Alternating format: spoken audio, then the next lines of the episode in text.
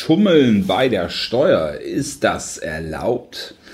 Das ist die Frage, mit der ich mich heute auseinandersetze. Das hier ist Tex Guerilla, der Podcast, der dir Steuern so erklärt, dass sie für jedermann verständlich sind. Und eben die Frage ist, Schummeln an sich ist nicht erlaubt. Ich glaube, das können wir relativ schnell beantworten. Aber es gibt natürlich einen gewissen Graubereich zwischen dem Ausloten gesetzlicher Möglichkeiten und dem Bereich, wo es dann halt wirklich in die Illegalität und in die Steuerhinterziehung reinfällt. Wo ist diese Grenze? Dem gehe ich auf den Grund. Viel Spaß dabei. Bis gleich.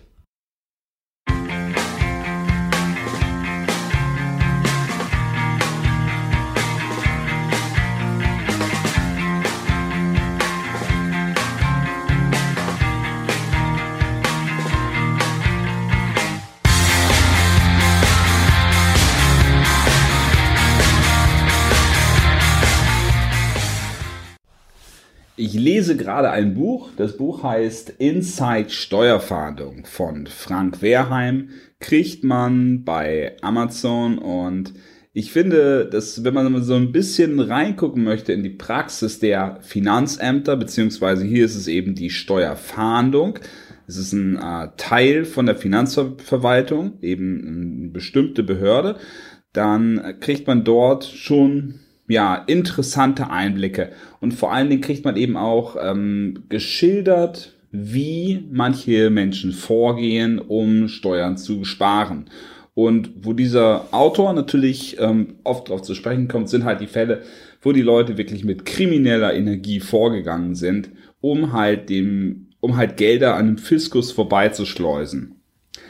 Das, da erzählt er zum Beispiel, davon, dass Zahnärzte, die haben von ihren Patienten das Zahngold entfernt aus den Zähnen. Die haben dann neue Füllungen, Kronen oder ähnliches bekommen.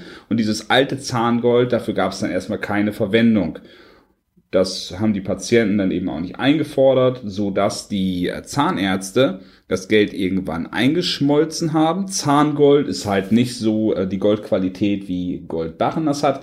Und in einer Scheideanstalt wurde dann eben dieses hochwertige Gold nachher ähm, rausge, ja, das, wurde, das wurde entweder wieder zurückgeliefert oder aber die, die, die Zahnärzte haben das dann eben gleich in Geld ausbezahlt bekommen. Und dieses Geld wurde dann eben größtenteils an der Steuer vorbei manövriert, sodass sie halt diese Einnahmen die Scheideanstalt hat es dann ausbezahlt in Form eines Verrechnungschecks und oft haben das dann Zahnärzte eben nicht deklariert. Das war wohl relativ groß, diese Vorgehensweise eine Zeit lang. Irgendwann sind die Finanzämter eben dahinter gekommen und dann ist diese Praxis von der Bild Bildfläche verschwunden.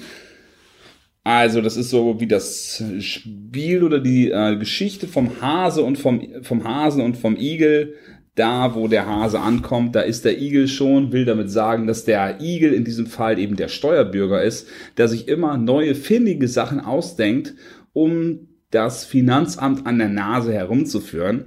Und dann ist natürlich die Frage, ist das Ganze wirklich verboten?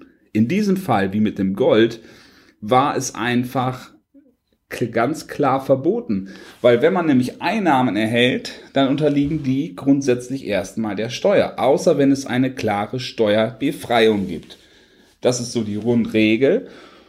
Und tja, in diesem Fall war es einfach vorsätzlich hinterzogen, also eine Form des Betrugs. Aber es gibt natürlich auch ganz viele Möglichkeiten, wie man Steuern sparen kann. Und das steht natürlich in den einzelnen Steuergesetzen drin, wie zum Beispiel im Einkommensteuergesetz. Da gibt es die Möglichkeit der Bewirtungskosten. Und jetzt gehen wir da mal so ein bisschen drauf ein. Es geht ja den, ähm, man als Unternehmer, also wenn du ein Unternehmer bist, dann lädst du deine Geschäftspartner ja zwischendurch mal ein auf ein gemeinsames Essen. Man spricht dabei miteinander und es ist auch ähm, psychologisch erwiesen, dass man durch diese gemeinsame Nahrungsaufnahme sehr gut zusammenkommt. Beim Essen spricht man halt entspannter miteinander, so werden Geschäftsbeziehungen gefestigt und dadurch werden sie, genau, sie werden gefestigt, sie werden äh, aufgebaut, also erstmal werden sie aufgebaut, dann werden sie gefestigt und deswegen wird man mehr Geschäfte miteinander machen und der Unternehmer, der einlädt, kann so natürlich seine Einnahmen erhöhen. Die Einnahmen erhöhen später den Gewinn, Gewinn erhöht später die Steuer und das ist wiederum gut für den Fiskus. Also ganz grundsätzlich, erstmal ist die Ausgabe da, man geht in Vorleistung und später nimmt man ähm, die Gelder wieder ein und diese, diese Ausgaben tragen Früchte. So, jetzt eben sind wir bei den Bewirtungskosten. Es kann natürlich jetzt auch sein, dass du nicht mit einem Geschäftspartner in ins Restaurant gehst, sondern du gehst mit deiner Frau ins Restaurant an deinem Hochzeitstag. Ihr geht schön essen und du schreibst dann unten den Namen von einem Geschäftspartner drauf, sprichst das mit dem idealerweise so ab, ähm, schreibst ein gemeinsames Projekt drauf und vom Buchnachweis her ist das natürlich alles überhaupt nicht zu beanstanden.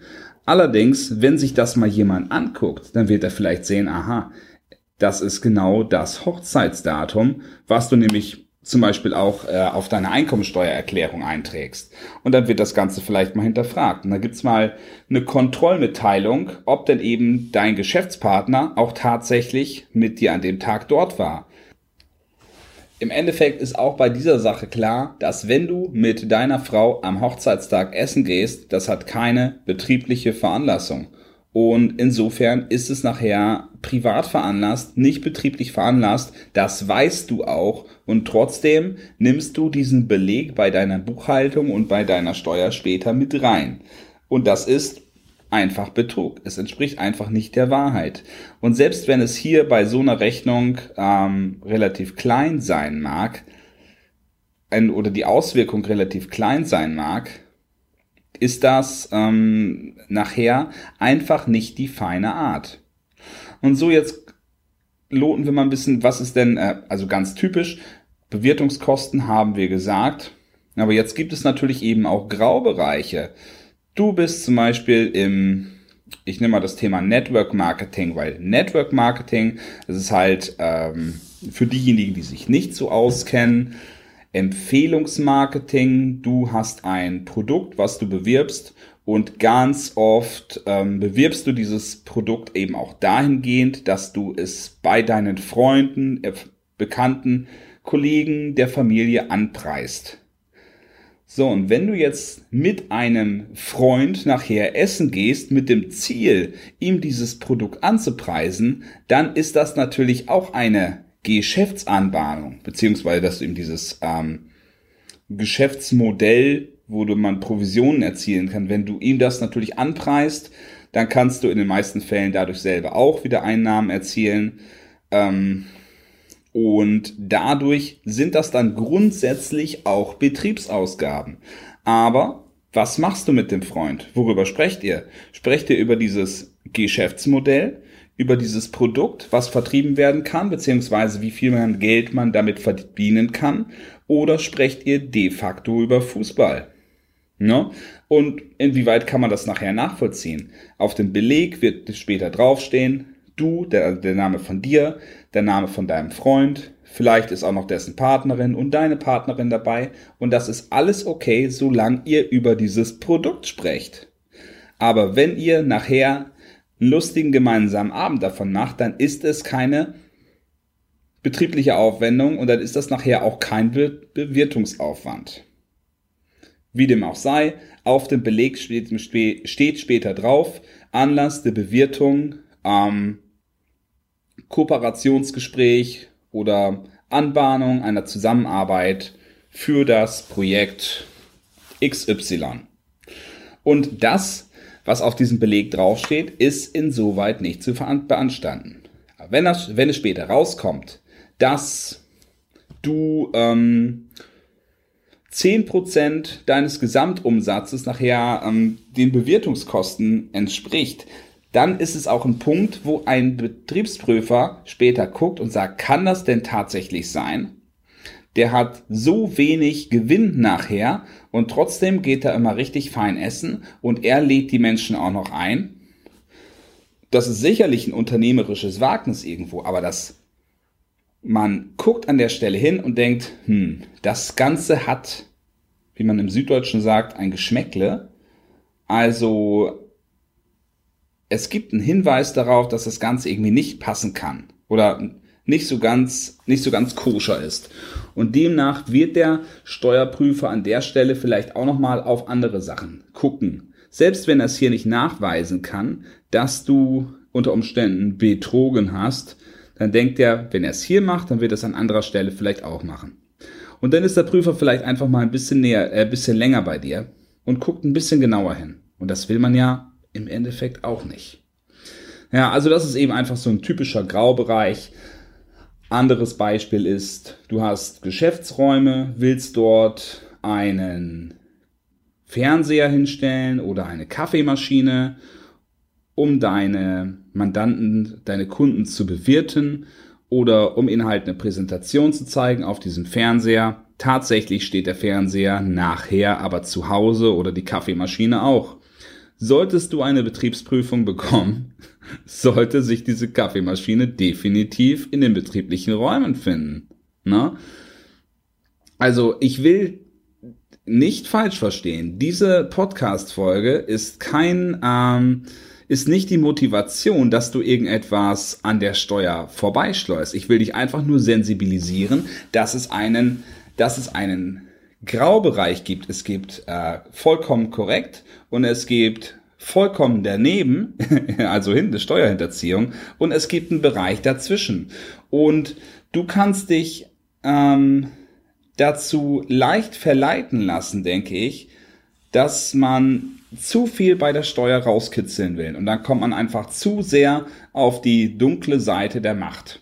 Also sei von vornherein klar, das ist der Tipp, den ich dir geben kann. Wenn du dir einen Fernseher kaufen möchtest und du möchtest den für dein privates Wohnzimmer kaufen, dann ist das einfach eine betriebliche, äh, dann, dann ist das einfach eine, äh, eine private Ausgabe und es ist nicht betrieblich. Und versuch auch nicht eben die Kaffeemaschine und die Geburtstags die Geburtstagsbewirtung für deine privaten Gäste steuerlich abzusetzen, weil es ist de facto nicht betrieblich. Es ist privat. Das Steuerrecht bietet viele Möglichkeiten, wie man seine betrieblichen Ausgaben geltend machen kann. Und es gibt auch betriebliche, es gibt auch Möglichkeiten, wie du nachher wirklich wenig Steuern sparst, und zwar auf vollkommen legalen Wege. Such diese Möglichkeiten, ähm, und da hast du eigentlich viel mehr Chancen nachher, dir nachhaltig etwas aufzubauen, ein gutes Steuerkonstrukt. Mach das ähm, oder plan das mit einem guten Steuerberater deines Vertrauens zusammen. Nicht in jeder Branche kannst du deine Steuerlast ultimativ reduzieren oder meinetwegen sogar auf Null drehen. Und wenn du das nicht kannst, dann ist es auch nicht der Steuerberater, der daran schuld ist oder zu, zu unkreativ, sondern vielleicht liegt es auch einfach irgendwie so ein bisschen an deiner Branche oder daran, dass du einfach zu viel Geld verdienst, um wenig Steuern zu zahlen. Ne? Da muss man eben auch einfach mal klar sein. Deswegen such dir einen guten Berater, guck, was geht, zieh das durch und dann bist du nachher gar nicht auf billige Tricks und Betrügereien und Mauscheleien angewiesen. Ehrlich wert am längsten. In dem Sinne wünsche ich dir viel Erfolg in deinem Business und einen wunderschönen Tag. Ciao.